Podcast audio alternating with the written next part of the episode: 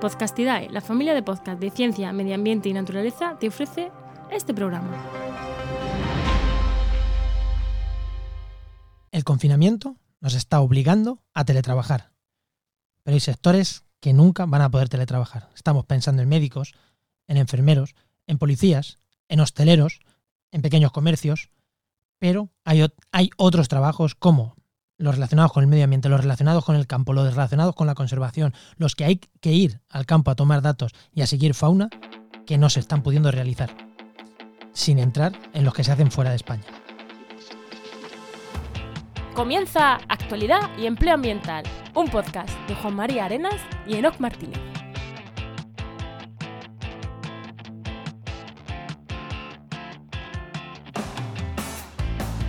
Buenas, soy Juan María Arenas. Y yo, Enoc Martínez. Y estamos en el programa 50 del martes 21 de abril de 2020 con el patrocinio de GeoInnova. La Asociación de Profesionales del Territorio y del Medio Ambiente. En el programa de hoy hablamos sobre cómo gestionar nuestros trabajos ambientales sin poder pisar el campo con Sara Pinto, CEO de Brutal. Pero antes, antes de darle paso, ¿no? ¿Qué tal tu semana? Pues muy bien, como las últimas. La verdad que no está viendo mucha diferencia.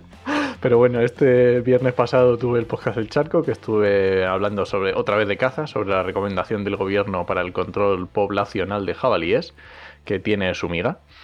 Y nada, recordad que estamos buscando comercial con conocimientos de medio ambiente para Podcastidae, para, bueno, un poquito de todo. Un poco de todo, ¿no? ¿Y tú qué tal, Juan? buscamos comerciales. Que, lo has dicho de pasada, que si alguien quiere, lo buscamos. Si alguien le, apetece, que lo buscamos. Pues yo Mira, hablando de caza, al terminar el programa tengo que hablar contigo de una gilipollez que he escuchado hoy en la sexta. Bueno, es una noticia como cualquier otra y como cualquier noticia dice tonterías. Y quiero comentártelo ahora. Eh, igual da para algún programa, incluso para algún charco tuyo. No me extrañaría. No te extrañaría, ¿no? Pues yo mi semana, pues guay, ¿no? A tope. Esta semana ha sido brutal. Eh, joder, macho. Eh, con lo que digo yo esa palabra, yo que tengo... pues porque he tenido eh, evaluaciones de, la, de, de, TFM, de la UNIR, ya sabéis, la universidad esta distancia privada, que, he estado corrigiendo, evaluando TFMs. También he estado en contacto con una, hablando de comercial, con una mega empresaca para que, para que dé dinero para un proyecto que tiene de investigación la Universidad de Cádiz.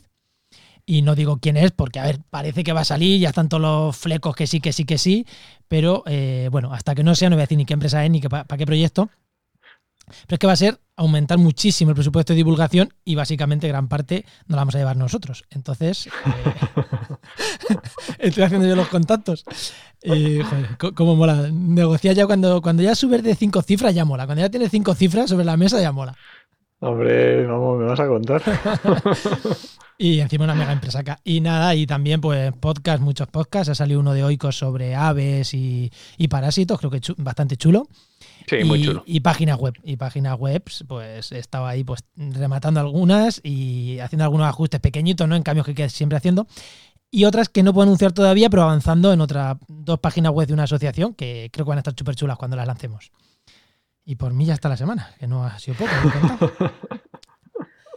Dale paso a Sara. Pues, pues hoy nos acompaña, ya se está por ahí riendo, nos acompaña Sara Pinto, que es bióloga, divulgadora, educadora ambiental y CEO de Brutal. Yo siempre pregunto, Sara, que qué me he dejado de la presentación, pero yo te voy a preguntar que qué es Brutal. bueno, lo primero, gracias chicos por invitarme. Em, voy a intentar resumir rápido lo que es Brutal, ¿vale? Porque quizás eh, necesitaría horas para explicaroslo todo, pero eh, así resumido, eh, Brutal al final es una plataforma para la divulgación. Em, hacemos también formación tanto para eh, personas que quieran especializarse en temas relacionados con la conservación, sobre todo, y especialidad, la especialidad además es fauna. Y por otro lado hacemos también educación ambiental. Y sí, mm, mm, ya me ocupaba bastante la agenda esto, y dije, bueno, pues algo más que puedo hacer con Brutal. Entonces, ya lo último, lo último es que nos dedicamos a gestionar proyectos de investigación que sean aplicables a la conservación. Pues muy bien. Y, bueno, y de tu presentación, ¿qué me he dejado? como siempre decimos, ¿qué me he dejado de tu presentación? Bióloga, educadora ambiental, eh, divulgadora. Eh, pues mira, eh, he publicado un libro que quizás mm, yo no lo considero divulgación al 100%, porque como es una experiencia súper personal, creo sea, para mí no pasaría, cuando yo hago, digamos, la criba, el filtro, para mí no pasaría el filtro de divulgación porque lo considero más ensayo, aunque obviamente hay un fondo ahí detrás que es el que es, porque además habla del lobo ibérico, pero quizás sería esa parte la que, la que falta. Pues dilo, dilo, dilo, el nombre. Mamá Loba. Es una experiencia, el libro es de una experiencia que yo tuve criando seis lobos.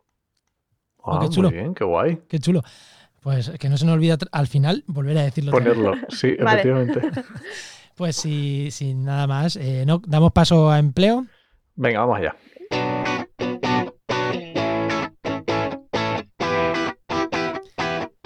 Y como siempre, lo primero en la sección de empleo es hablar de la web www.trabajamediambiente.com, la web, ya sabéis, donde mi compañero Enoch tiene un montón de ofertas de trabajo eh, disponibles para toda la gente que se dedica al medio ambiente, no solo ambientólogos, ingenieros, biólogos, químicos. Eso es. Y sí, sí hay un montón, pese al confinamiento, ¿no? Pues sí, porque estamos grabando un poco antes, así que no sé exactamente cuántas hay hoy, pero calculo que son unas 100, ciento y poco, ¿vale? Porque se está viendo, eh, las últimas semanas estaba diciendo que hay muchas menos ofertas pero, y he estado a...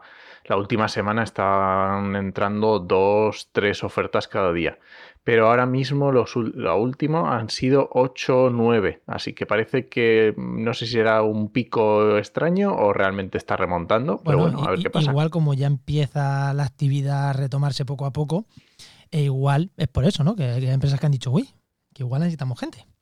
Pues oye, estaría genial que haya un repunte de ofertas de empleo y que vuelva a animarse el mercado de. Y que volvamos a las 200 y pico que había antes.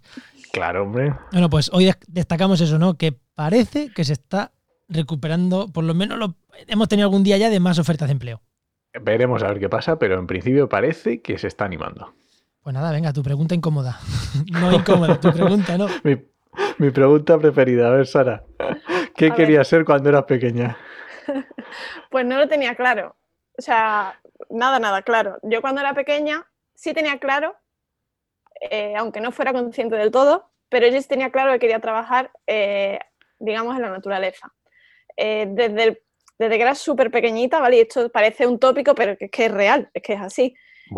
yo tuve la suerte de que mi abuela es de Extremadura, de un pueblo súper pequeñito, entonces mis veranos eran medio salvajes allí en el pueblo, entonces es verdad que de hecho le tengo mucho cariño a Extremadura por eso, pero me enseñó a estar mucho tiempo en la naturaleza estar mucho tiempo con los animales. O sea, yo de pequeña me embobaba viendo la golondrina eh, y cosas así. Claro, mis padres no me pensaban que no estaba muy bien de la cabeza, pero eso luego... Me, suenan las dos cosas, las dos cosas me suenan. Eso me llevó a que es verdad que es algo que siempre me ha gustado, ¿vale? Que no es algo que, que, fuera así a lo loco. Sí es cierto que cuando luego estaba en el instituto, lo típico que te dicen, ¿qué vas a estudiar o qué vas a escoger? Pues yo me matriculé inicialmente en el bachillerato tecnológico, ¿vale? y el día que había que hacer oficialmente la matrícula, llevarse a la directora, que ya llevábamos como dos meses de clase o algo así, yo estaba haciendo, es que no se me va a olvidar la vida, yo estaba haciendo un examen de francés, ¿vale? Era, estaba terminando una redacción que la hice súper mal, súper rápido, porque yo decidí en ese momento, haciendo una redacción de francés que no, que no era, era lo típico de que has hecho en verano, en un examen, dije, me cambio de bachillerato, yo quiero estudiar biología. Lo cambié ahí en primero de bachillerato. Bueno, pues está bien. Me cambié ahí. Y luego ya eh, mi, mi, drama era, no sé si quiero veterinaria, no sé si quiero biología, no sé, psicología me gustaba mucho, em, entonces luego empezó el drama un poco ahí. Pero... Bueno, pues este es buen punto de partida. pero lo decidí en un examen de francés. Era un poco surrealista, pero fue así. ¿Y te decidiste por hacer biología? Sí, eh, sí es verdad que en segundo bachillerato ya lo tenía claro, de hecho, lo típico que te dicen, ¿no quieres estudiar medicina? Que tienes muy buenas notas. Y yo decía, no, no. Escucha, escucha, escucha, me suena también eso. También te suena, ¿no? no, no, pero, pero verás que es que te da, te da para entrar si sacas buenas notas, solo te queda ya la selectividad. Y yo decía, no, no, sí, biología. Eso no tiene futuro, no tiene salida. Yo, bueno, da igual, ya amaré luego otra con futuro, no pasa nada. Pero primero me saco biología. Genial. ¿Y luego te planteaste hacer algún máster o te tiraste al mundo laboral de cabeza? Eh, bueno, ahí, em, cuando yo estaba, porque yo soy de licenciatura de aquella época, eh, cuando yo estaba, digamos, en tercero o cuarto de carrera, tuve la suerte de conocer a, primatólogos y primatólogas del Instituto Jane por unos cursos que hicieron y porque me hice voluntaria del programa educativo de Rutan ah, Qué bueno. Que sigo, eh, o sea, sigo colaborando con ellos. Conocí a, gente eso que me parecía súper pro, que me contaban eh, los trabajos que hacían en la selva, cuando se iban con, con chimpancés, incluso con gorilas. Entonces, claro, para mí eran como un referente, porque mi máximo mm, eh, digamos, eh, persona a la que siempre admiro y que es como mi referente es Jane Goodall. Entonces, claro, gente que trabajaba con ella para mí era también súper, wow, o sea, ¿qué han hecho esta gente para estar en la selva? Entonces yo les pregunté y les dije, eh, ¿cómo habéis llegado ahí? Claro, me explicaron un poco que ellos se habían lanzado al campo y luego habían hecho el máster de primatología, pero que lo habían hecho como consecuencia de haber cogido un poco experiencia en campo y luego habían vuelto. y dije, vale con el tema de empleo que hablamos otras muchas veces, Enoch, eso yo creo que te parece una buena opción, ¿eh? Sí, es muy buena opción, sí, sí, sí, sí, me está gustando. Y también ha hablado Sara muy importante, el tema del voluntariado, que siempre yo muchas veces arremeto contra el voluntariado, pero también es una forma interesante de hacer contactos y coger experiencia.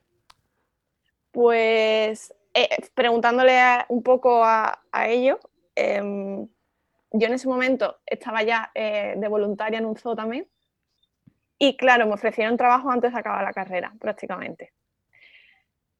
y cuando salí tenía trabajo. Entonces, esto, esto para los que estáis escuchando y estudiando ahora, sí, esto pasaba esto pasa. antiguamente. o sea, sí, es cierto, o sea, que yo pringaba los fines de semana, eh, yo pasaba eh, el día a lo mejor en el zoo, eh, trabajaba de camarera por la noche en un sushi bar y luego durante la semana tenía las clases y las prácticas. O sea, que esto en realidad decías tú, qué suerte has tenido. Bueno, o sea, cuando la gente me lo dice, yo me río y digo, bueno, es que los últimos años de carrera para mí se quedan, ¿sabes? a mí me faltaba vida. Porque salías de fiesta como, como, como buena persona con veintipoquitos años. el mundo. Claro, o sea, claro, tenías que, o sea, tenías que conciliarlo todo y era como, a, ver cómo lo hago. Y claro, como yo ya estaba trabajando, eh, dije, bueno, eh, si ellos, eh, si gente que a mí me ha aconsejado eh, ha dicho que han estado trabajando y luego han vuelto al máster, pues como que yo en mi cabeza tenía más o menos la misma idea. Lo que pasa es que yo en vez de máster dije que iba a sacarme otra carrera, entonces me matriculé en psicología por la UNED, ¿vale? A distancia, para poder compatibilizarlo. No la tengo terminada, ¿vale? Antes, antes de que cunda el pánico, busquen si estoy, no, no la tengo terminada.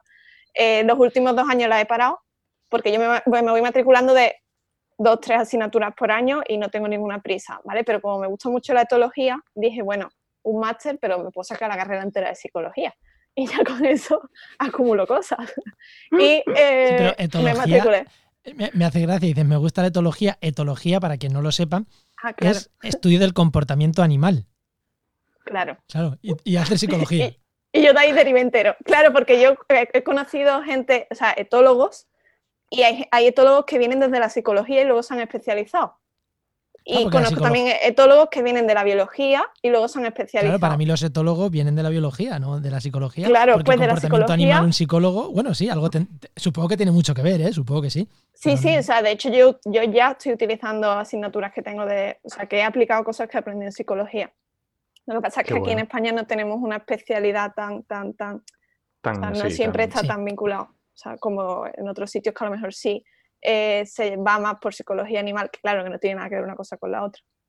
Pero sí, o sea, yo, yo a lo grande. O sea, yo, para, que me voy a sacar dos años? ¿Para que he estado dos años estudiando si puedo estar cuatro o cinco? Dije, venga, pues cuatro o cinco directamente. Entonces, claro, yo empecé en los dos.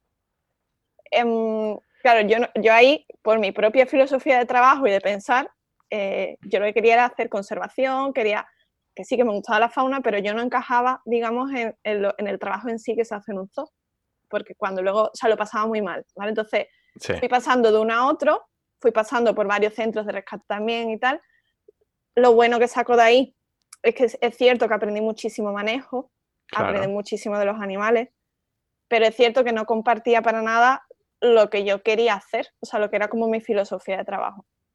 Y entonces decidí dejarlos o sea, como, como el que deja, no sé, como el que se pone a dieta o algo así, dije, lo dejo, dejo el chocolate, pues dejo lo, lo dejo para siempre, ¿vale? Y me volví a Sevilla, decidí volverme a Sevilla a, a, decidir qué hacer con mi vida. O sea, yo tuve ahí un lazo luego que, yo ya tenía ofertas de, muchos zoos diferentes, o sea, yo tenía ofertas de muchos centros y era yo la que decía, para que lo sepa la gente, que llega un momento que te llaman. O sea, que yo no sé de dónde sacaban mi número y os prometo, bueno, que es que hasta el año pasado incluso he recibido alguna llamada y, soy yo la que dice, oye, que no, que, no me interesa, ¿vale? O sea, que, llaman, que al final se consigue trabajo. Que esto ocurre, sí. Pero esa es la clave, eh, hablando de trabajo, esa es la clave, lo hemos hablado muchas veces la especialización. Tú ahí eras única, entonces te llamaban, eras el Cristiano Ronaldo de los zoos, por así decirlo, ¿no? Es como... Sí. Claro, entonces lo hemos dicho muchas veces, la especialización, o sea, que, seas único en lo que haces, eso es un punto muy, muy bueno. Sí, ¿sabes lo que, eh, por si alguien quiere copiarlo, lo que hizo que me valoraran muchísimo era eh, que aprendí a manejar muy bien la legislación. Entonces, gente de biología como tal, que te sepa redactar tanto el proyecto, porque claro, tú, aunque estés en un yo, lo que, yo llevaba programas educativos y luego tú tenías que presentar un proyecto de conservación porque por ley estás obligado, obligado a, que existan.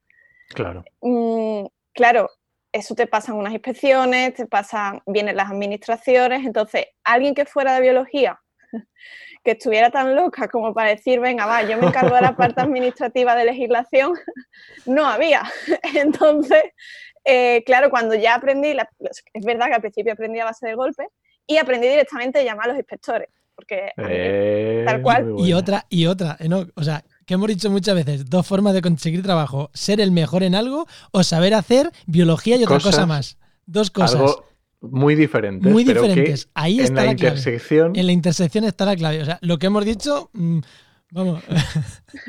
es que fue, o sea, es que tal cual, yo, era consciente de que lo que primaba, es verdad que claro, que ya iba pasando de uno a otro, aguantaba muy poco en un sitio, o sea, me iba yo además, o sea, realmente nunca me han echado, me iba yo porque decía, no comparto la filosofía, me voy a otro y de hecho me llevaba bien con ellos y todo, pero decía, me voy a otro porque no, porque no. Claro, me, llamaban de más sitios, entonces como que siempre podía escoger eh, irme a otro, hasta que dije, mira, esto es igual en todos lados, me voy de aquí ya. Pero yo soy consciente que era por eso, porque era, al final no había tanta gente que supiera de legislación y porque la primera vez, y, y se lo digo muchas veces a la gente cuando me preguntan, la primera vez cuando me llamaron de uno de los sitios me dijeron, ¿tú eres capaz de sacar adelante una inspección con la legislación de... Y yo dije, sí. y me dijeron, claro, pensando que me iba a tener luego como un mes o, tiempo de sobra. Y yo llego allí y me dice, porque claro, yo dije, claro, no voy a saber, vengo ya de otros anteriores, es como revisármelo bien y, y esto eh, es nada, en un par de días lo tengo. Yo llegué y me dijeron, es mañana. Buenas tardes, este es el señor inspector. sí, o sea, imagínate la noche que yo eché. Básicamente. Imagínate mi noche. Claro, después de eso, eh, bueno, conocí al inspector eh, y cuando se fue el inspector le dije, bueno, ¿me puedes dejar un número de teléfono de preguntarte dudas a partir de ahora? Me dio su número directamente, que yo creo que fue pobrecita esta chavala. Le voy a dejar el número de la oficina porque no sabe por dónde, o sea, como que me vio ahí muy perdida o no sé, o le di pena o algo. Y luego a base de ir llamándolo y diciéndole, oye, ¿esto cómo se hace? Aprendí así la legislación aprende así. A los, esto me pasa a mí también mucho con las administraciones. Cuando trato con técnicos de las administraciones, que muchas veces les tiene miedo a los técnicos de las administraciones. Las técnicos de las administraciones son personas igual que nosotros, posiblemente hayan estudiado lo mismo que nosotros. Y, oye, si vas con ellos, hablas y les pones las cosas claras y dices, mira, esto a mí me pasa, si me ayudas, pues salimos los dos ganando y ya está. Yo soy de pensar así. y al final los técnicos están para eso. Es que y su trabajo es ese, ayudar a que, a que se hagan las cosas bien. Entonces, no. Efectivamente. Sí, sí, sí, totalmente. O sea, es cierto. no sé, a mí me han ayudado siempre mucho. No lo veo como algo. Eh, no sé, no veo que sea alguien que sea el enemigo, que muchas veces, como, uff, me toca hablar con la administración, mm, me voy a la batalla. Que es cierto que a lo mejor hay veces que va todo muy lento y tal, pero que, eh, que bueno, que se aprende también y que, y que al final es su trabajo. Y después de todo pues eso. Bueno, pues después de todo eso y de decidir no volver a sufrir más bocados de tigre y esas cosas, eh, me volví a Sevilla y eh, decidí ponerme a trabajar de cualquier cosa que no fuera eh, biología porque me quería sacar el máster de educación. Esto tiene una explicación. Parece que es cierto que da muchas vueltas, pero en realidad lo de entrar en el máster de educación tiene doble explicación. Por un lado, eh, yo me di cuenta en los dos que lo que faltaba era formación. O sea, que la gente eh, confundía muchos términos, que, incluso los coles cuando venían no se hacían las cosas bien porque había como una falta de educación mm, considerable. Educación ambiental pura y dura. Pura y dura, exactamente. Entonces eh, dije, bueno, me puedo sacar el máster de educación y como me, o sea, me encantaba y me encanta enseñar, mm, veo luego qué pasa, veo si tiro para posiciones de profe, claro, eso se descartó rápido, o veo, si, si, luego esto lo aplico de otra forma. Esa era una de, de, los motivos, ¿vale? Y el otro motivo es que yo desde Raíces y Brotes, Root and Shoots en inglés, que es el programa educativo del Instituto Jane eh, yo llegué a, o sea, yo era, digamos, coordinadora entre comillas, porque no, es tal cual el título, pero, mm, por ejemplo, yo llegué a ser uno de los años que se hace un Global Meeting, ¿vale? Que, que se hace una reunión mundial yo era representante de España de Root and Shoots, del programa educativo, allí en Windsor con Jane y con los representantes de cada país. Entonces, al final estábamos hablando de educación. Yo estaba metida totalmente eh, eh, en ese programa educativo y yo decía, pero es que yo en realidad no sé de educación. te faltaban herramientas. Claro, entonces eh, yo dije, mira, mm, dada toda la situación, prefiero parar tema conservación y tal me puse a trabajar de cosas que no tenían nada que ver. Vamos, estuve en una tienda de ropa y eh, mientras lo que hice con eso, me, fui me pagué el máster y hice las prácticas del máster. Y cuando acabé ahí, eh, empecé en una academia mientras decidía de profe, mientras decidía qué hacía. Ahí tuve ofertas de determinados zoos que sí consideraba que, eran, bueno, que, que, parte de conservación hacía, pero no, la oferta no era de los zoos, sino eran de empresas asociadas a ellos que son las que gestionan los proyectos de conservación. Entonces yo ahí trabajé, eh, digamos, como persona externa que solo se dedicaba a gestión de proyectos de conservación. De hecho, ni siquiera eran con animales que estaban allí, sino eran diferentes proyectos. Claro, de, proyectos como tal. Lo que pasa es que luego, claro, ponía la financiación, pues determinados centros, eh, tipo Biodomo de Granada y cosas así. ¿vale? Que ahí, por ejemplo, presentamos un proyecto. Entonces, eh, claro, yo era como una externa y un momento que dije, bueno, si yo estoy aquí redactando proyectos y estoy haciendo cosas para la gente, ¿por qué no lo hago, ¿por qué para, no mí? Lo hago para mí? o sea, fue como decir, vamos a ver, eh, yo quiero formar a la gente y por otro lado quiero seguir eh, redactando y gestionando proyectos. Bueno, pues, ¿y si me lo monto por mi cuenta? Y ahí fue cuando empecé a darle vueltas y fue un poco como salió brutal. Pues y esa, genial, esa yo hora, creo que... Y esa hora que iba a tardar en contarnos lo que era Brutal, que nos lo resumió en un minuto, han sido estos 20 minutos que, que ha llegado. bueno, ha llegado más o menos. He eliminado cosas, pero ha, entrado, ha entrado. Nada, está bien. Venga, pues vamos al tema de la semana y nos metemos en, el, en cómo ha influido. A ver qué tal. Venga, pues vamos con ello.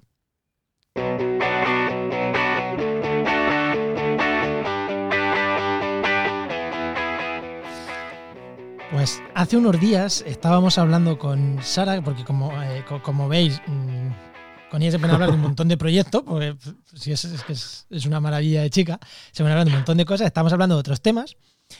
Y, eh, y nos contabas, ¿no? Sara nos contaba que, que, había tenido que reestructurar todos sus proyectos. Y dijimos, gracias, al, gracias o, o, o, o por desgracia del coronavirus. Y, y cuando terminamos la llamada, Enoch y yo dijimos, oye, yo creo que esta chica tiene un programa sí. de actualidad y hablamos de este tema. Y justo además, el programa de hoy teníamos otra persona para hablar de otro tema. En mente no podía y, y fue como colgar contigo. El chaval nos dijo que no y dijimos, este Vamos tema hay que hablarlo ya. Venga. te escribimos y la verdad que hay que agradecerte que es que te escribimos ayer por la tarde y, y, por la noche nos dijiste, venga, sí, mañana a las 4. Tal cual. y, sí. en, eso, y en eso estamos.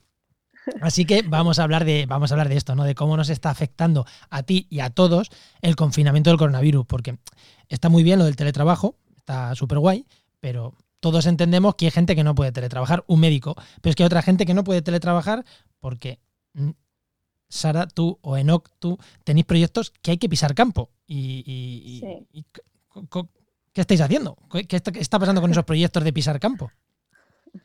En España, pues... ¿eh? No salgamos de España todavía. No, Luego no, nos iremos fuera. En España, ¿qué está, qué, qué, ¿cómo se hace eso? mira, te, voy a revelar el secreto de cómo Sara se organiza brutal, ¿vale? Eh, cuando es septiembre, yo organizo las formaciones de todo el año, de todo el curso, sin, concretar al 100% todo, pero yo la tengo, o sea, yo sé en qué ciudad voy a estar cada mes, digamos, aproximadamente. Luego hay pequeñas variaciones, pero está ahí.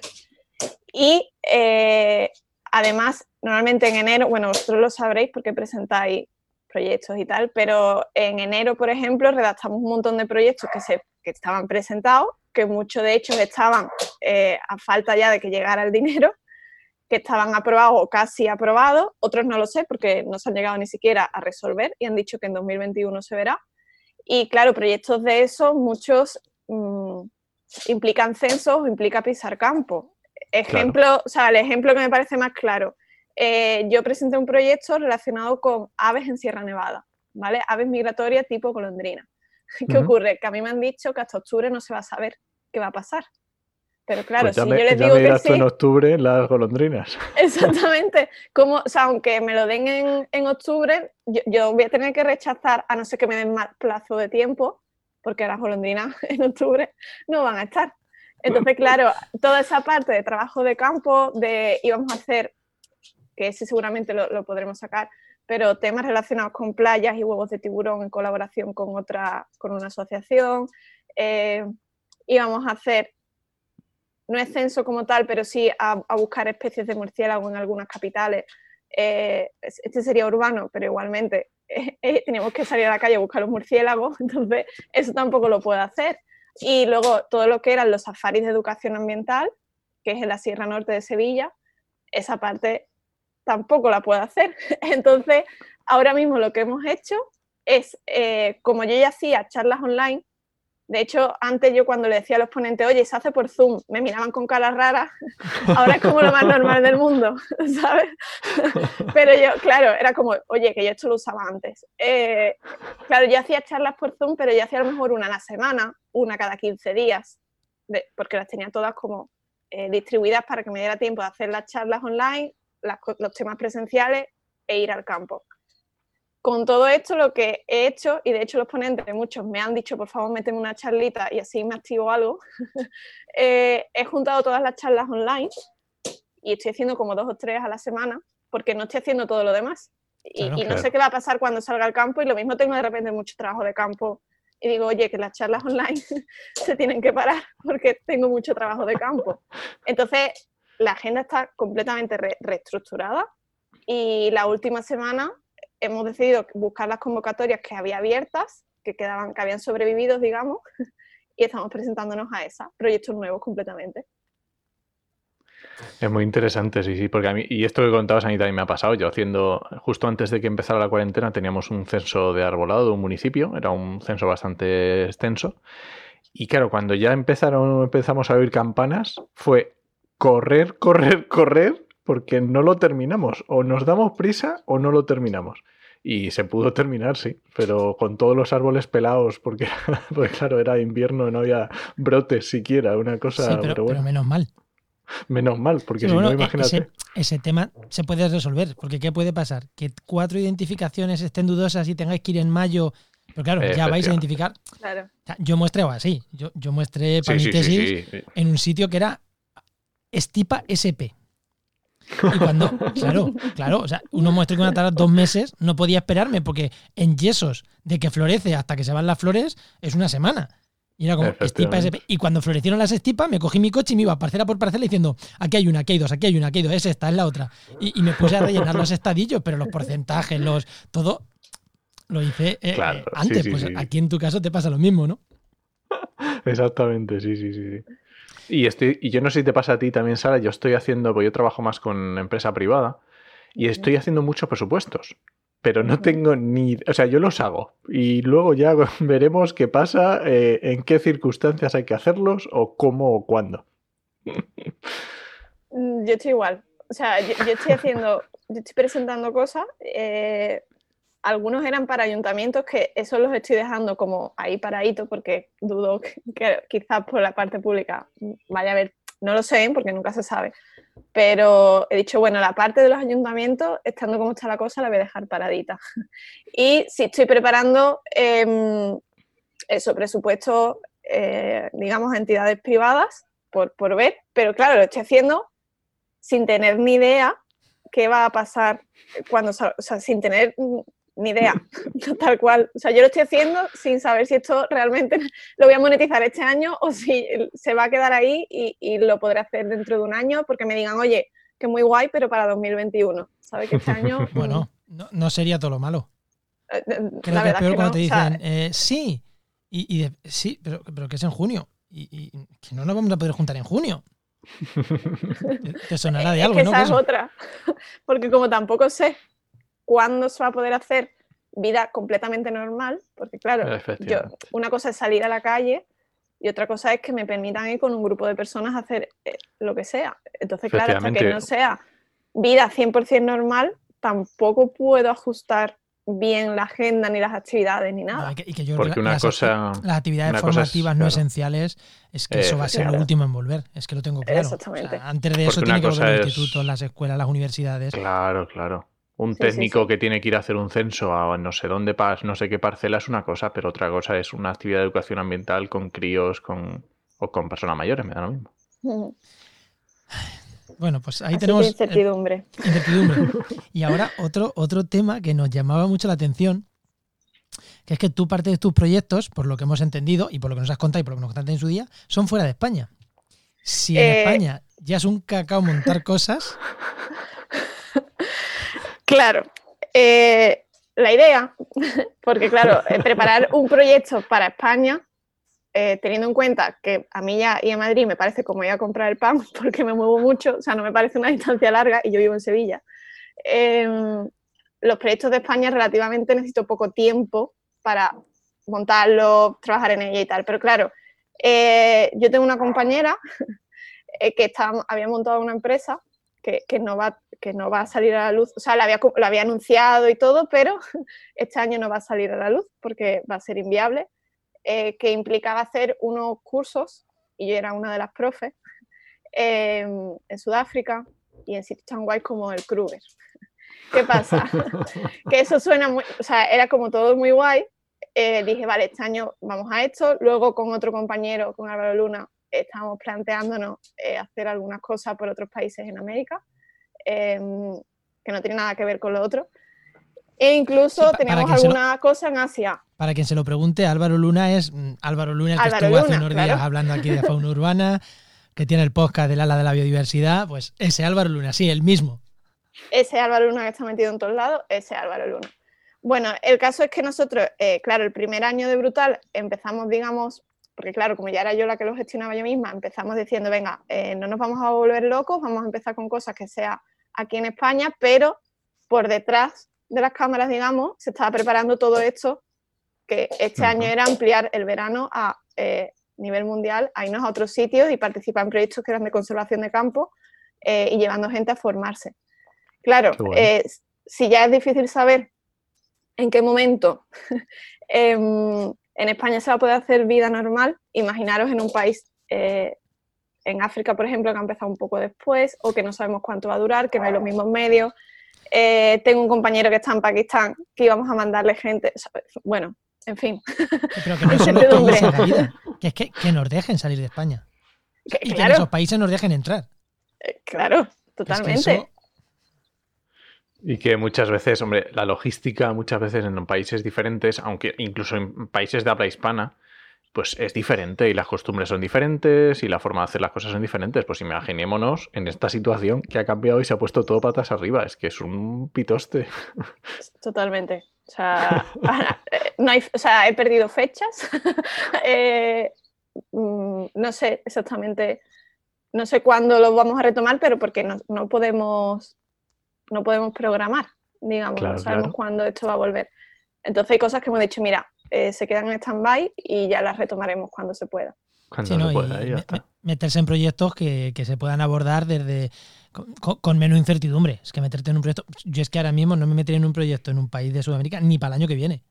Eh, no. Eh, ahora mismo es locura. De hecho, para que te hagas idea de cómo ha cambiado la cosa, he pasado de verme llena de barro eh, en un coche mm, que se iba a quedar atrancado en camino a, preparar estudios de percepción social de algunas especies, para que te hagas idea de cómo ha cambiado, porque he dicho, bueno, esto es una encuesta que se puede hacer desde casa incluso. Entonces he cambiado totalmente los proyectos y he dicho, venga, este lo puedo hacer desde casa y luego tiene algo que lo puedo aplicar en algo. Y lo he claro, totalmente. Es que es normal, normal. Decir tú algo? Otra cosa, sí, no, iba a cambiar justamente porque hemos hablado, hemos tocado los temas de financiación. Hemos hablado de financiación pública y privada también. Pues yo entiendo, claro, ya has dejado algunas pinceladas y hemos hablado un poquito, pero ¿cómo, ¿cómo lo ves tú el tema de financiación pública y privada, obviamente? ¿Cómo ha cambiado? ¿Cómo ha cambiado con esta situación? Claro, eh, te puedo dar ejemplos incluso exactos eh, para que se vea claramente. Eh, yo, por ejemplo, había presentado algunos proyectos, como el de los murciélagos, a, la Junta de Andalucía, al Instituto Andaluz de la Juventud, pero claro, eh, eso no estaban concedidos aún, no se sabía qué iba a pasar. Claro, em, ahí ahora mismo la prioridad es llevar toda la financiación a sanidad. Y todo se ha quedado como congelado. Entonces, realmente no sabemos en qué momento nos van a decir, oye, que sí, que, continuamos con esto, pero eh, más adelante, tipo eso, septiembre, octubre, o si al final me van a decir, oye, que es que estas subvenciones han tenido que quitar, porque de hecho no ha salido nada, ninguna cosa nueva ni nada, y esto se presentó en enero, o sea que, ya más o menos debería de estar. porque claro, no eh, sabemos. mientras, mientras, el, mientras el, al margen de que continuaran, mientras que estemos con estado de alarma, eh, no van a sacar nada, básicamente porque los plazos no se posponen hasta que se acabe esta alarma. Entonces, no creo Y también otra cosa que, que, a lo mejor, esto lo estaba reflexionando yo el otro día, porque yo conozco también el tema de administración, y hay que tener en cuenta que la administración está, no está preparada para teletrabajar, ¿vale? O sea, los funcionarios no están preparados para teletrabajar y la mayoría de los funcionarios están en casa cruzados de brazos porque no pueden, su trabajo no se puede hacer. Entonces, pensad en, en esos trabajos que es que no es que no, no es que no se sepa qué va a pasar, es que el propio funcionario que lo tiene que hacer no puede mover ficha. Entonces es muy complicado. Porque todavía recordemos que la administración cada vez se está informatizando más, pero hay expedientes que van en papel, hay, hay cosas que tienes que mirar en un archivo lo que va informatizado bien, pero en cuanto tengas que consultar unos archivos, ya, ya, ya lo que dice, no, pues ya te cruzas de brazos. Ya estás perdido. Totalmente, claro. Y, en la administración que yo conozco se dan, o sea, eh, eh, existen muchos filtros de seguridad para acceder a mucho tipo de informaciones. Cuando tú trabajas en una administración, tú tienes una serie de programas de software que acceden a unos determinados datos y eso requiere unas capas de seguridad mm, para que nadie que entre en esa, en esa categoría, pues cada uno tenga acceso a, sus, a la información necesaria para su trabajo y ya. Y claro, eso, gestionarlo en equipos externos desde casa, pues tampoco es tan sencillo. No, no, es bastante complejo. De hecho, hace poco escuchábamos, Enoch, tú también creo que escuchabas un podcast que hablaban de, de estos temas de seguridad y una empresa de hosting que está súper preparada ya estaba teniendo problemas por los temas estos de seguridad y demás, y una de las empresas más grandes de hosting del mundo. Y ya estaban teniendo, mm, pues bueno, que les cuesta, no me quiero imaginar eh, si, a las empresas especializadísimas tienen problemas a la administración, que es mucho más grande, con muchos más problemas y sin, y sin tanta especialización. Pues sí, totalmente. O sea, yo creo que van a estar hasta que se, digamos, reactive todo, porque incluso volviendo a la vida normal, o sea, tienes que darle un tiempo también a la administración para que reactive todo lo que se ha quedado en stand-by y, fechas y todo. Entonces, creo que por esa parte, por eso mismo decía antes lo de la parte de ayuntamientos, quizás la voy a dejar un poco más parada y me centre en buscarla por otro lado. Y por lo que te he entendido y por lo que creo que ha dicho Enoch, eh, ¿ves, más ¿ves más factible ahora temas de financiación privada que pública? Quizás porque son más ágiles las empresas privadas. Sí, de hecho, por el simple hecho que yo ahora mismo en confinamiento puedo tener reuniones con, empresas y, eso me ha pasado. Entonces, claro, al poder simplemente ir avanzando y, por lo menos ir proponiendo y ver algunas opciones, claro, eso me hace ganar tiempo, porque aunque, aunque me cueste más o a lo mejor vayan a dar menos dinero, porque obviamente el coronavirus a nivel financiero también afecta a, digamos, a muchos sectores, eh, es cierto que yo con la, con la empresa privada ahora mismo sí me puedo todavía seguir reuniendo y hay algunas que, bueno, que, que sí intentan hacer cosas y, lo que he dicho al principio del programa, que he dicho que me había reunido con una mega empresaca, eh, es súper curioso, porque han retomado ahora, y gracias, entre comillas, al confinamiento, un tema que les propusimos el año pasado. El año pasado. Y, fue, y así como, oye, que, que, hemos rescatado esto del cajón, que sí, que sí, que estamos interesados, vamos a reunirnos. Y yo no sé si, yo no sé, sin el, sinceramente, sin el confinamiento, si hubieran rescatado, porque igual la persona responsable estaría con un millón de cosas y yo me huelo sin tener ni idea, que ha sido como, tengo que estar en casa, no puedo salir a revisar obra, no puedo salir a campo, no puedo salir a nada, pues voy a ver todo lo que tenía aquí parado en cajones que quería hacer pero que no podía, y una de esas cosas es esa, pues voy a reunirme con los de la universidad que eso lo puedo hacer a distancia. Yo, a mí me huele que algo de eso tiene que ver, porque es mucha casualidad. Eh, yo te puedo decir que yo, poniéndonos, o sea, yo estaría en el otro papel ahora mismo, yo lo he hecho. O sea, propuestas que me había hecho gente que no me daba la vida para leérmela, he dicho, venga, vaya que estoy en confinamiento, estoy encerrada, vamos a ir desempolvando cosas que tenía pendiente de en algún momento sacar y las estoy adelantando ahora. O sea que sí. Pues mira, justo. Muy bien. Oye, y cambiando un poco y, todo esto que estamos hablando, a mí me interesa mucho cuando hablabas de, bueno, de todos los proyectos de Brutal y todo lo que te estás moviendo y todo lo que te mueves y en, viajes y tal. Eh, en tu experiencia, ¿el da para vivir? Y te, y te pregunto, en el plano económico, y en el plano de, vivir, de, tener una vida que, que sea que, que, merezca la pena vivirla. O sea, esto va a sonar a que tiro de tópicos, pero es que de nuevo es cierto, ¿vale? O sea, esto, esto tiene que ser vocacional y te tiene que gustar. Mm, o sea, si no, eh, mejor hubiera cogido otra carrera, ¿sabes? Pero es cierto, eh, a mí me merece muchísimo la pena y yo no lo cambiaría me requiere muchísimas horas de trabajo, pero muchísimo, o sea, no, está pagado. Además, o sea, yo encima soy autónoma, así que mm, quien sea autónomo y me esté escuchando lo está entendiendo. Nosotros. Eh, vosotros. Eh, es cierto que requiere muchísimas horas de trabajo y aunque la gente se crea que soy millonaria porque puedo viajar, no, es que eh, busco vuelos baratos y voy con una mochila en la espalda y ya. sí da para vivir, o sea, que, animo de verdad a la gente que, no, que, quiera estudiar biología, que quiera estudiar cosas relacionadas con el medio ambiente, con la naturaleza, que, no se queden en el camino simplemente por la típica frase de eso no tiene salida, eh, te vas a morir de hambre porque eso no es cierto, se, puede conseguir perfectamente. Sí es cierto que a mí eh, estos dos años que llevo con Brutal em, me ha costado eh, más trabajo, digamos, el sacar un beneficio pero porque estoy empezando un proyecto mío propio. Entonces, claro, eh, no es lo mismo cuando yo trabajaba para alguien que cuando trabajas para ti mismo y tienes que buscar desde la financiación, organizarlo todo, gestionar, hablar con administraciones, hablar con una empresa, con otra, pero al final, eh, sí, obviamente yo, yo vivo de ser bióloga, o sea, yo no, no tengo otro trabajo, yo soy bióloga. Y además, imagino que costará también el coger la inercia y el, el, el, funcionar, el que todo vaya rodado y el, no sé. Y luego eso de trabajar, eh, digamos, mucho tiempo fuera de casa, en el campo, o este fin de semana estoy en una ciudad, el siguiente estoy en otra, eso también considero que eh, va un poco ligado a la forma de ser de, una persona. O sea, yo sé, hay veces que me dicen, te quita un poquito.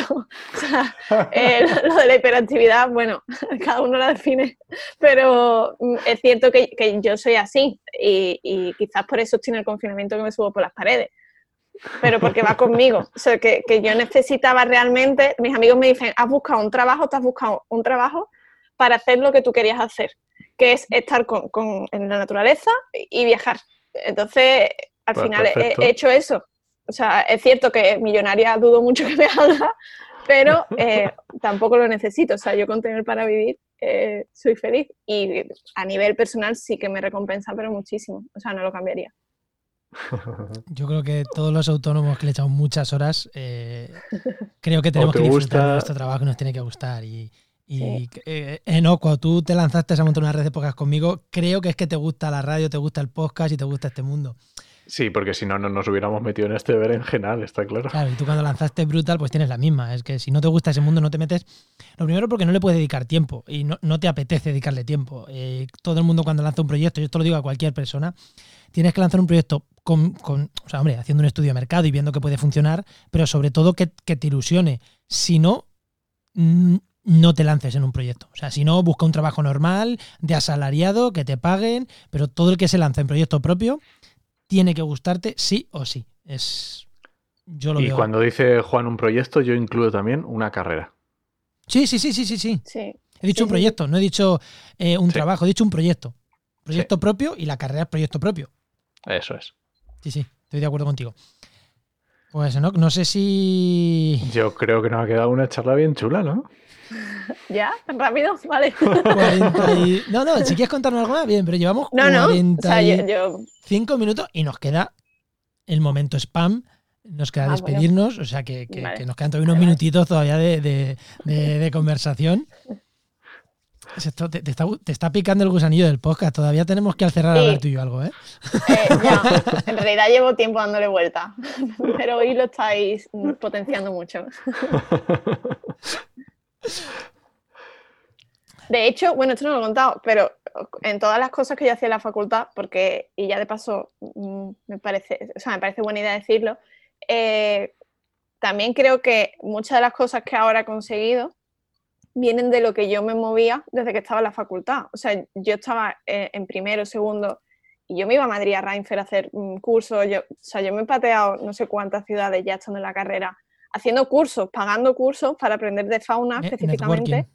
Exactamente. Y claro, yo ahí he ido conociendo muchísima gente. Cuando ahora la gente me ve con los ponentes de Brutal, me dice, es que te llevas muy bien con todo, el, o sea, os lleváis muy bien, se os ve como muy guay. Y digo, sí, pero que no es paripé de cuando estamos aquí en el workshop, es que realmente nos hemos conocido a lo largo de todo el tiempo y eh, al final, pues ahí, se ha hecho, eh, al final hemos sido compañeros de trabajo. Entonces, sí creo que otra de las claves que como que se queda ahí, es decir, que la gente se mueva desde que está en la carrera, que, no, espere al final para moverse y que sea desde el principio, que desde que estén en la carrera hagan cosas y se muevan, porque eso va a facilitar muchísimo. Sí. Es que eso, que hemos dicho muchas veces. Todos los programas, eh, bueno, una sección de las que tenemos ya cuando ya hemos cuando ya no hay invitado, eh, es el networking en el que invitamos a eventos y a cosas que, por cierto, te vas a apuntar nuestro correo, nos vas a mandar todo lo que hagas.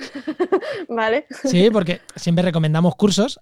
Lo que pasa es que la sección de networking ahora, por situaciones de la vida, se resume en poner cabecera y decir, seguimos confinados, fuera, fuera cabecera, porque evidentemente no hay eventos. claro. Networking en redes sociales. Eh, pero es verdad que nosotros lo tenemos, eso clarísimo, lo decimos siempre. Los contactos son imprescindibles. Y cuando te apuntas a un curso, eh, no, eh, justo lo que está diciendo Sara, no solo vas a aprender conceptos, vas a relacionarte con gente. Justo hoy nos querían cambiar un, curso de podcasting que tenemos, que, íbamos a dar en la Universidad de Huelva. Nos han dicho que por qué no lo hacemos online. No les hemos contestado, pero mm, posiblemente lo descartemos, porque es que no, es que la gracia es ir, reunirnos, probar cosas, eh, tocarnos, conocernos y hacer networking. Online pues pierde toda la gracia del mundo. Hay cosas que no y hay cosas que, sí. Hay cosas que sí y cosas que no, no pasa nada. Ya está. Pues, Enoch, ¿algo pues más o ya, le, o ya sigamos con el momento spam? Sí, vamos con el momento spam, venga. Pues ahora, eh, lo primero, ¿dónde podemos encontrarte? Eh, danos redes sociales tuyas personales de Brutal, de lo que quieras. Eh, Instagram, porque Twitter me lo quité porque no, me daba tiempo a llevarlos bien todas las redes y para no llevarlas bien empecé a quitarme redes. Entonces, en Instagram, brutal barra baja blog. La web www eh, brutal.org.es y teniendo esas dos cosas de base se puede llegar, o sea, me encontráis fácilmente, eh, sí, para cualquier cosa. Pues genial. Pues genial. Y bueno, recordad de nuevo tu libro. Ah, Mamá va Bueno, en realidad no sé si es buena idea recordarlo porque se ha agotado y en Amazon no queda, pero a mí me quedan algunos en casa y si me lo piden por Instagram, cuando pase el confinamiento los envío. Pues genial, pues ya está. Pues igual van a dejar de quedarte en casa, esperemos. sí, por eso. esperemos, esperemos que dejen de quedarte en casa, que decir que el programa se escucha mucho y que ha, y que ha gustado. Eh, pues nada, Sara, que encantadísimo Muchas gracias. De, tenerte aquí, encantadísimo de tenerte aquí y, nos escuchamos en la próxima, que seguro, seguro que nos escuchamos y la gente te puede escuchar más de una vez. Muchas gracias. Hasta luego. Hasta luego. Chao.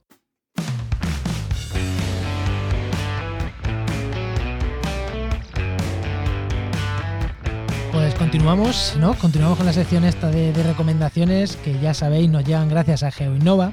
La Asociación de Profesionales del Territorio y del Medio Ambiente. Cada semana nos hablan de un par de recursos, de consejos, de páginas web, de libros, yo que sé, de cosas súper interesantes para quien trabajamos en medio ambiente o quien nos preocupan estos temas de, de medio ambiente. ¿Y a quién tenemos hoy, no? Pues hoy tenemos de nuevo a José Lietor Gallego, que ya le conocéis, que es doctor en biología y especialista en consumo responsable y educación ambiental. Y por supuesto es profesor en Geinova. Muy buenas tardes, José. Buenas tardes, Buenas José. tardes. ¿no? Buenas tardes. ¿Qué, qué herramientas, qué herramientas o qué consejos o qué web o qué libros? Que tú eres siempre así un poco el que nos trae cosas más distintas y que a mí me encantan. ¿Qué, qué nos traes esta semana?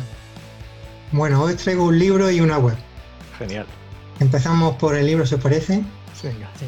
Bueno, el libro, el título no tiene desperdicio, se llama El libro negro de las marcas. Es un libro del año 2005 de Klaus Werner y Hans Weiss.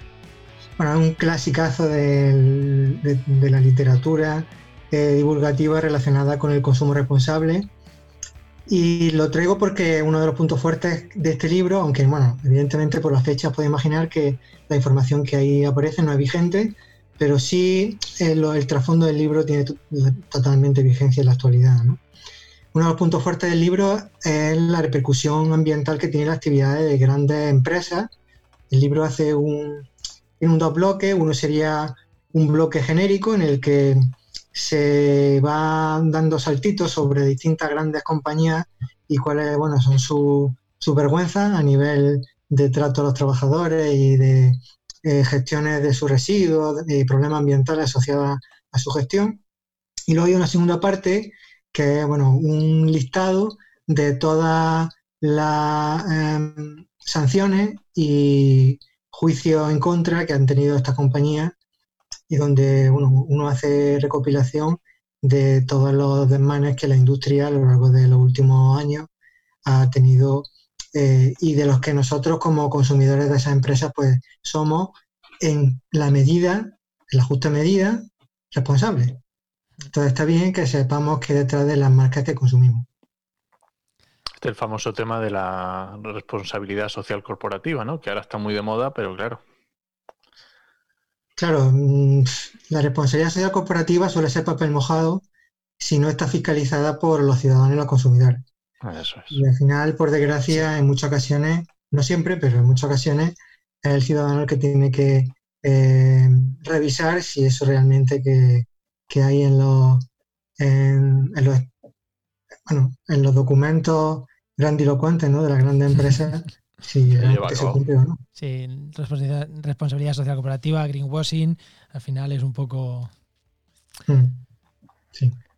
Mm, Pues muy interesante el libro, así que pondremos, dejaremos enlace, ¿no? Pero bueno, el, libro negro de las marcas es como se llama. Y dejaremos también enlace, pero bueno, es más fácil que lo busquéis directamente, el libro negro de las marcas, y, y lo tenéis. ¿Y la web que nos recomiendas qué es? Bueno, es una iniciativa de Amigos de la Tierra que mm, em, se, bueno, el título de la web es sin, sin 3W, alargascencia.org. Eh, todos sabemos lo que es la obsolescencia, todos nos cabrea muchísimo la obsolescencia.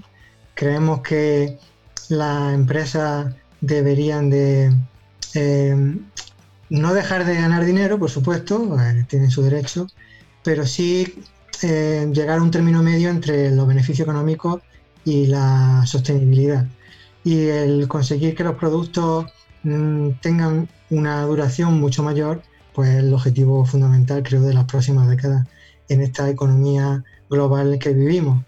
Entonces, lo que hace Amigos de la Tierra en esta web, alargascencia.org, es, eh, un, bueno, muestra un directorio de establecimientos eh, en toda España en los que se pueden reparar objetos, alquilar, hacer trueques y encontrar o vender artículos de segunda mano. Tiene un buscador por provincia, por tipo de servicio, por tipo de producto, que está agrupado en las siguientes categorías: textil y complementos, mobiliario, aparatos eléctricos y electrónicos, juguetes, ocio y deporte y herramientas. Entonces, yo animo a todos los propietarios de establecimientos de este tipo que nos estén escuchando o si conoces a alguien que tenga un establecimiento de este tipo, que te ponga en contacto con la web de alargascencia.org y que le haga llegar tu negocio para que aparezca en esa web y todos los ciudadanos de tu zona sepan que arregla, repara, eh, participa en la economía colaborativa y en la del bien común, que bueno, siempre es bueno saber. y además son gente muy maja, que yo los conozco personalmente, así que muy recomendable.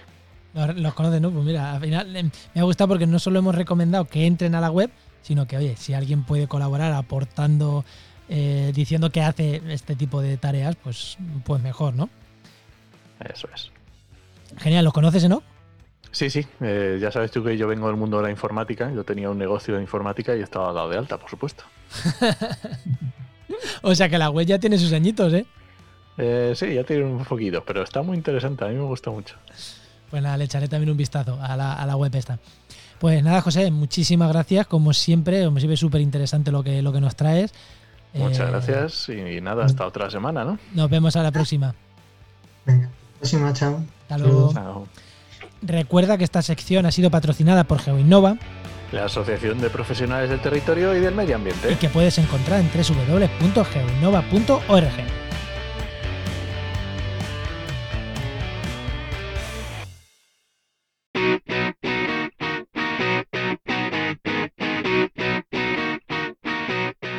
Y vamos con los oyentes, ¿no? con la comunidad, que, que tenemos algo, nos han escrito, nos han dado feedback, nos han dicho algo. Sí, la verdad que sí, que el, programa que hicimos el, la semana pasada sobre oposiciones se ve que ha gustado, ha habido bastantes comentarios en redes sociales, en Twitter, en Facebook e incluso nos han escrito. Nos escribió también Enrique, que era el que un poquito nos dio, nos terminó de dar empujón para hacer el programa que ya llevábamos pensando algún tiempo. Y nada, que le ha gustado mucho, que muchas gracias, que Begoña una crack. Y genial, la verdad es que muy chulo. Y ya sabéis, si tenéis alguna cuestión sobre temas de empleo, sobre temas de lo que sea, y nos queréis escribir en trabajo en medio ambiente barra contacto. Trabajamediambiente.com. Com, sí, me he dado cuenta cuando lo estaba diciendo. o en escríbenos arroba trabajamediambiente.com, pues ahí te contestamos. Pues genial. Eh, bueno, vamos con la agenda. Vamos allá.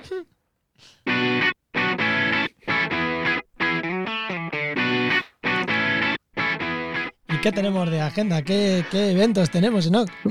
Vamos a ser igual de rápidos que con. Nada, ya lo habéis escuchado lo que ha dicho, lo que ha estado comentando Sara. Networking. Eh, si ahora solo lo podemos hacer con redes sociales, pues con redes sociales, ya está. Las herramientas que tengamos hay que utilizarlas.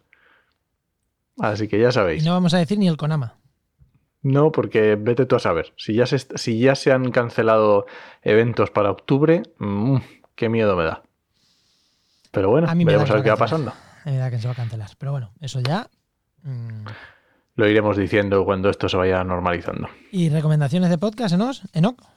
Pues mira, yo voy a recomendar un podcast que es de marketing, ¿vale? Se llama El arte de la guerra publicitaria, que es un poco mm, haciendo capítulos según el famoso libro este de Sun Tzu, creo que se llamaba, El arte de la guerra pues es Lobsan Salguero, que es un locutor de Sudamérica, de Caracol Podcast, pues tiene un podcast muy chulo que se llama El arte de la guerra publicitaria, sobre marketing. ¿Y tú, Juan, qué nos vas a recomendar? Yo voy a recomendar un programa en concreto del, podcast de. Bueno, un programa en concreto no, es que tiene solo uno por ahora, que es el de Álvaro Luna. Ya que hemos hablado hoy de Álvaro Luna, no sabía qué recomendar. Digo, mira, voy a recomendar que no se os olvide el Atlas de la Biodiversidad. Muy mete una ambientación sonora muy buena y por, lo pronto tiene uno hablando de una lagartija, de una comadreja de Egipto, que es una especie que solo vive en ciudades. Muy bueno, con una ambientación sonora genial. Y es un programa cortito y que, sabiendo lo que nos viene, que nosotros somos privilegiados, es un podcast para suscribiros que, va, que os va a gustar seguro, seguro. El Atlas de la Biodiversidad. Muy bueno. Y nos vamos, ¿no? Pues sí, yo creo que nos vamos a ir ya, ¿no? A tomarnos un café virtual por los 50 programas. Venga, vale, que oye, 50 programas, ¿eh? ¡Ostras! Sí, sí, la ley Emilcar, que los que no son podcasters no saben lo que es, y los podcasters nuevos tampoco, pero los podcasters viejos dicen que hasta que no tienes cinco programas, ¿no? No eres podcaster. No sé si era cuatro o cinco, pero bueno, por ahí anda. Por ahí, pues nosotros ya le hemos cubierto bien, le hemos añadido un cerito más. Y nada, ya antes de despedirnos, os recordamos de nuevo que buscamos comercial. Si alguien está interesado en, echarnos una mano, en comercializar, en, bueno, en buscar ese nexo entre patrocinadores y podcast, que nos Pues escriba. Será que- muy bienvenido. Que será muy bienvenido, sí. Bueno, no solo podcast, tenemos más cosas, ¿no? Pero básicamente eh, Sí. con, con eso, por eso lo anunciamos en podcast. Y nada, Enoch, hasta la semana que viene. ¿Algo Pues más? veremos a ver qué pasa la semana que viene. ¿Por? No, que a ver qué tenemos. Que yo tenga, oye, tenemos alguna ahí que puede ser que salga la semana que viene y que puede estar muy chulo. Ah, es verdad que la semana que viene igual sale hasta un nuevo, un nuevo podcast, no me acordaba yo. No, bueno, de hecho ¿Eh? sale esta semana, a finales de semana, así que, este- que estén pendientes de Podcastidad, ¿eh? Que, hay nuevo podcast. Sí, que la semana que viene ya mi recomendación la tengo clara. Pues nada, que, no, que nos vamos, que estamos divagando tontamente ya, ¿no? Eh, recuerda que puedes encontrarnos en Spreaker, en Spotify, en Google Podcast, en Apple Podcast, en YouTube. eh, bueno, donde quieras buscarnos, ahí estamos. Y os esperamos el martes que viene en Actualidad y Empleo Ambiental y durante toda la semana en trabajamediambiente.com y en nuestras redes sociales. Nos escuchamos. Adiós.